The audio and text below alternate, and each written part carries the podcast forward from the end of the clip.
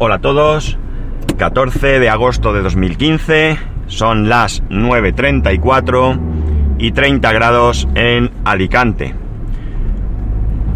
McHarley72 me decía en Twitter, en plan...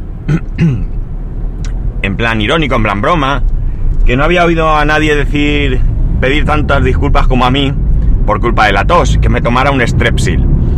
Pues bien, Hoy grabo más tarde porque tenía una tos tan brutal que no había manera de, de poder grabar seguido.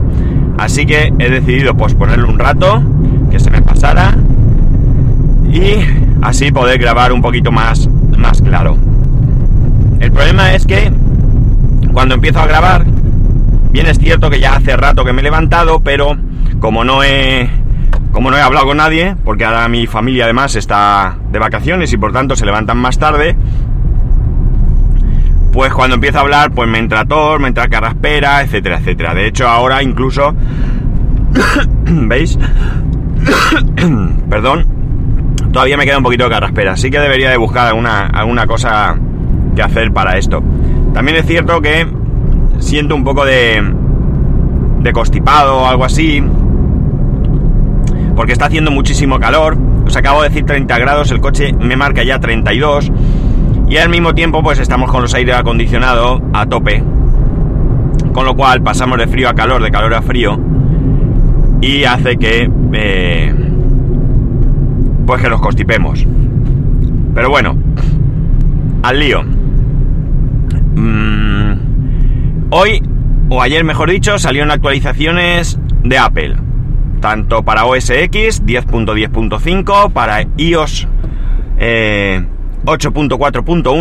Ojo, que parece ser, para los que tengáis el jailbreak hecho, parece ser el jailbreak de Teig o Teiges, o como sea, eh, parece ser que lo cierra, ¿vale? Aseguraros bien de lo que os estoy diciendo porque lo he leído por encima y no he tenido tiempo de, de ponerme sí que parece que las actualizaciones, por lo menos en OS X, vienen de para reparar eh, cuestiones con Apple Music sobre todo y algo de QuickTime. En iOS ni lo he leído porque ya digo, me levanto esta mañana, ahora me levanto un poquito más tarde, aprovecho y tengo menos tiempo y he pasado muy por encima. Además, estoy terminando de actualizar el equipo de mi suegra, el portátil y demás. De actualizar, no, de reinstalar y eso. Y también iTunes también se ha actualizado a la 12.12, no sé qué más, no recuerdo tampoco. Pero bueno, ahí lo tenéis. Y gracias a gente Nob, porque me informa de que Bootcamp también se ha actualizado para poder instalar Windows 10. Eso sí, en aquellos equipos que Apple tenga a bien que se puedan actualizar, entre los cuales, por supuesto, no se incluye el mío. De todas maneras, incluso yo sigo necesitando una unidad de, CD para poder instalar Windows, no lo puedo hacer desde una ISO.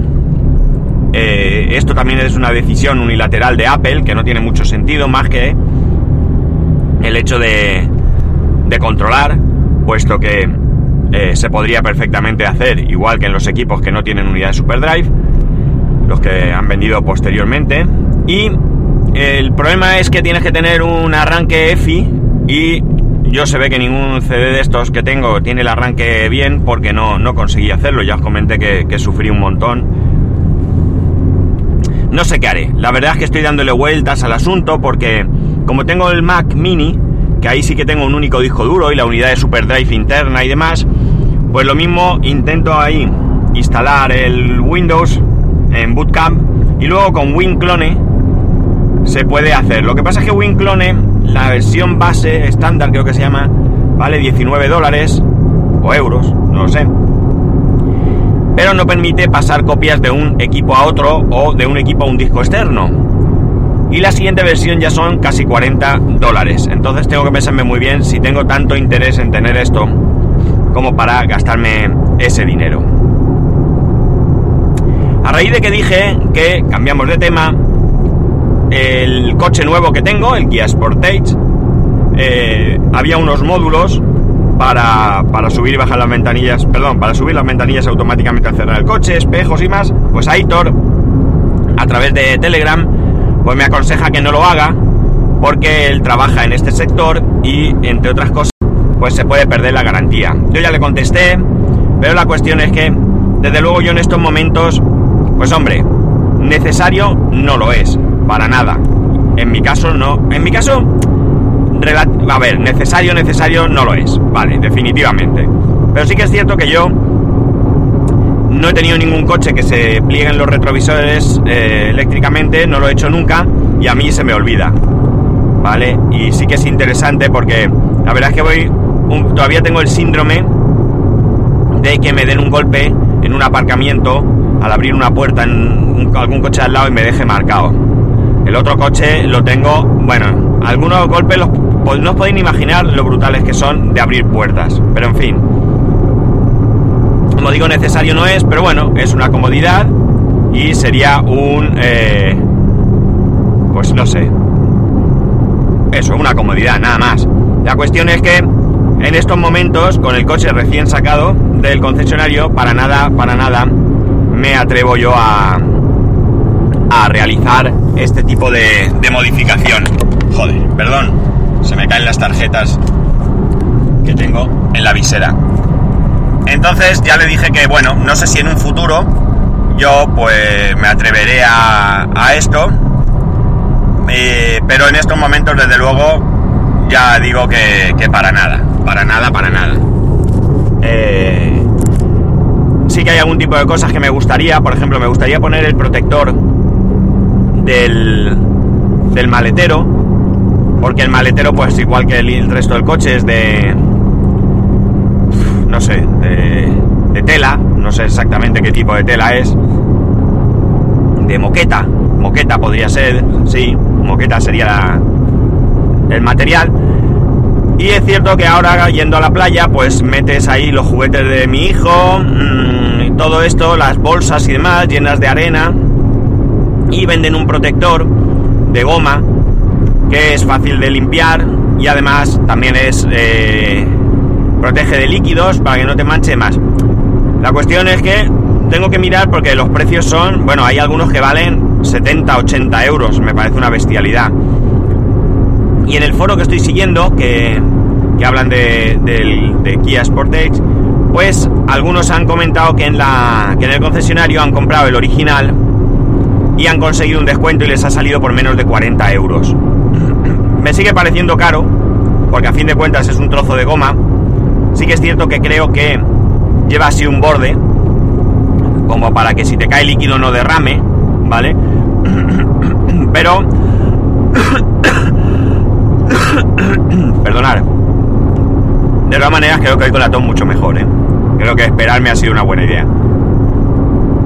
Pero como digo, me parece un poco caro.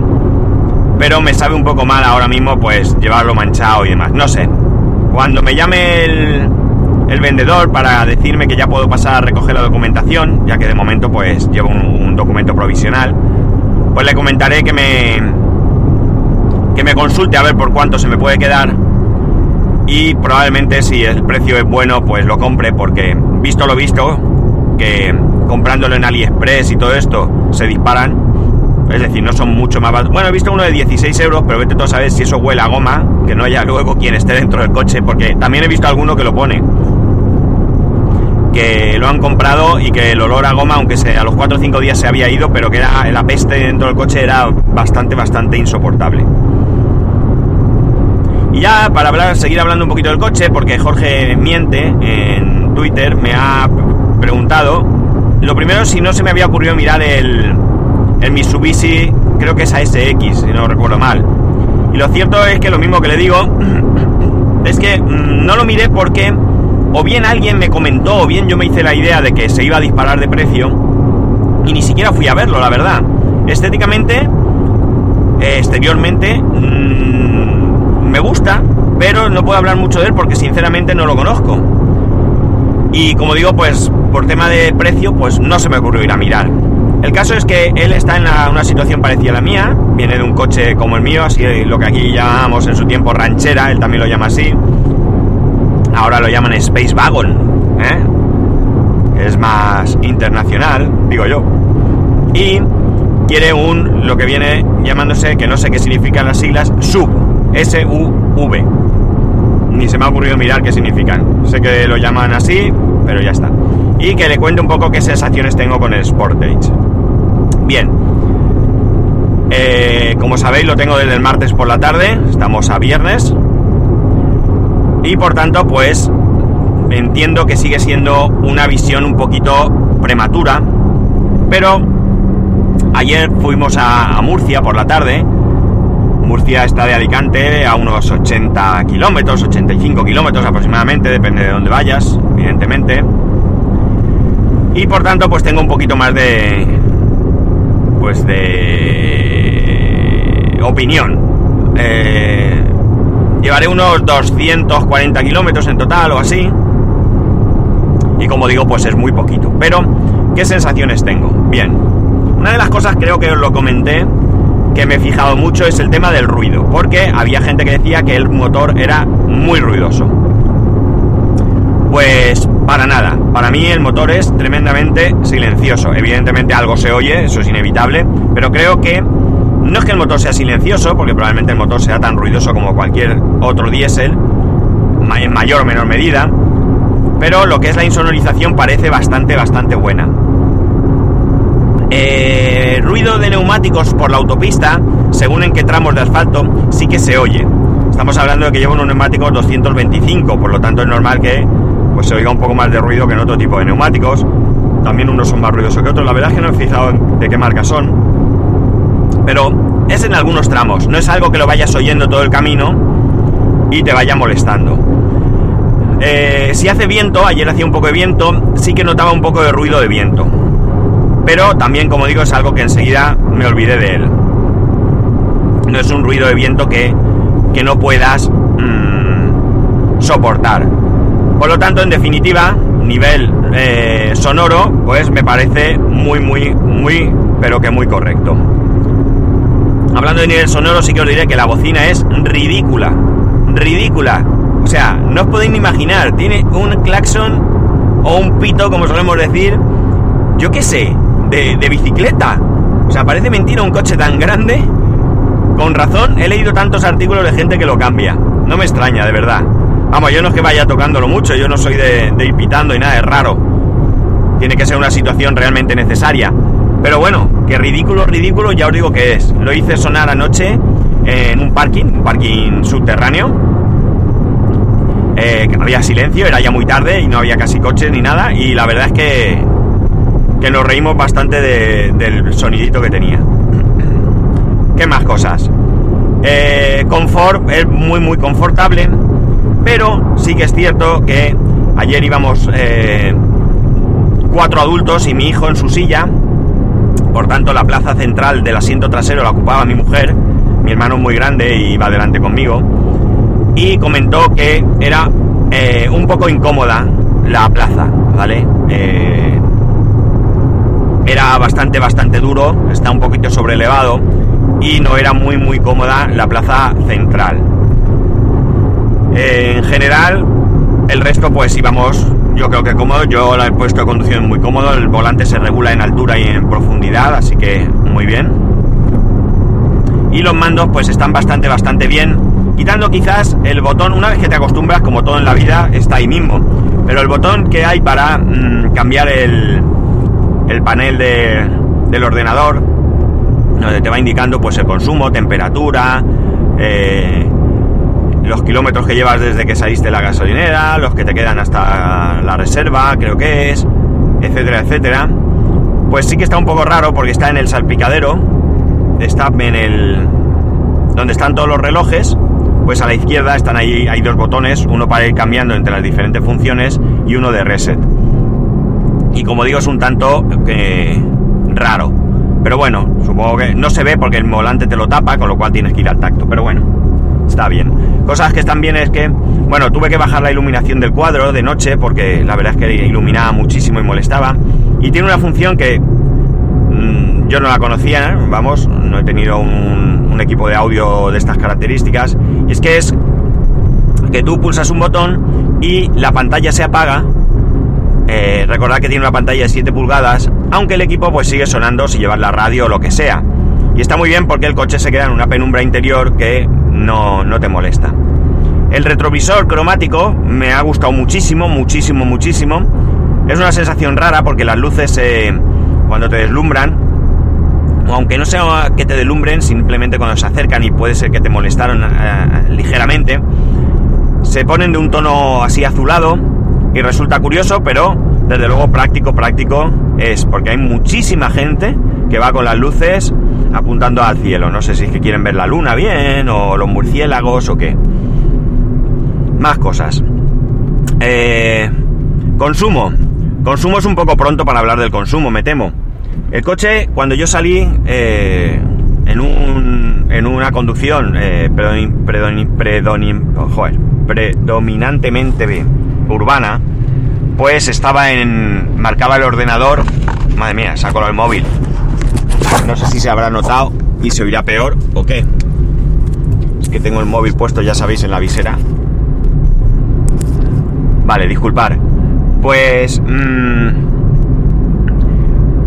estaba diciendo, vale, el consumo, eh, pues eso, eh, llevo muy pocos kilómetros y creo que es también muy pronto para hablar del consumo, pero estaba en 8.1, 8.1 litros a los 100. Después de bajar y subir a Murcia se quedó en 7.9 eh, a una velocidad aproximada, pues íbamos entre 120, 130, en algún momento llega a 140, nunca pasa de 3.000 vueltas, o sea que va muy, muy relajadito el motor.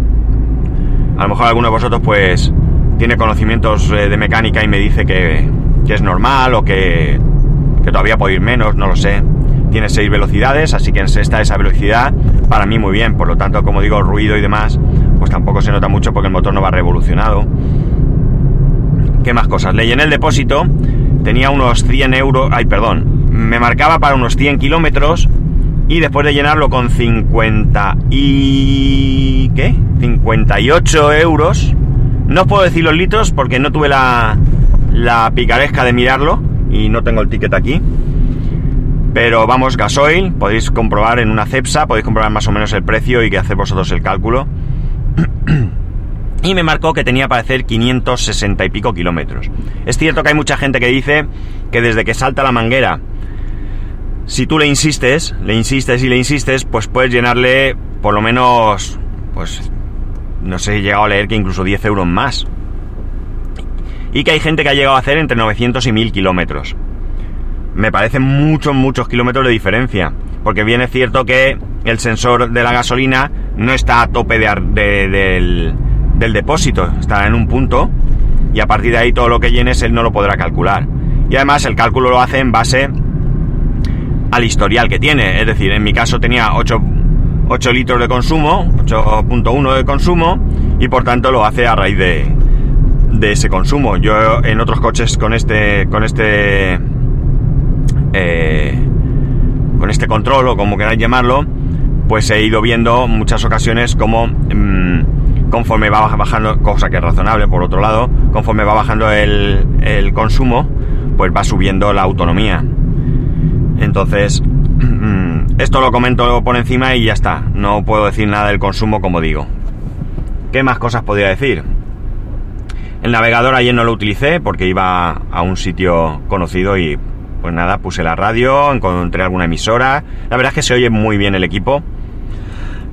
sin comparar con nada, porque evidentemente si lo comparo con mi equipo anterior, pues, pues sí que se nota. No puedo decir nada en comparación con el nuevo. O sea, perdón, con el, con el otro, con el que no es Infinity. Pero lleva un subwoofer detrás en el maletero y demás. No sé si todos los Sportage lo llevan. Y ya como digo, se oye muy, muy, muy bien.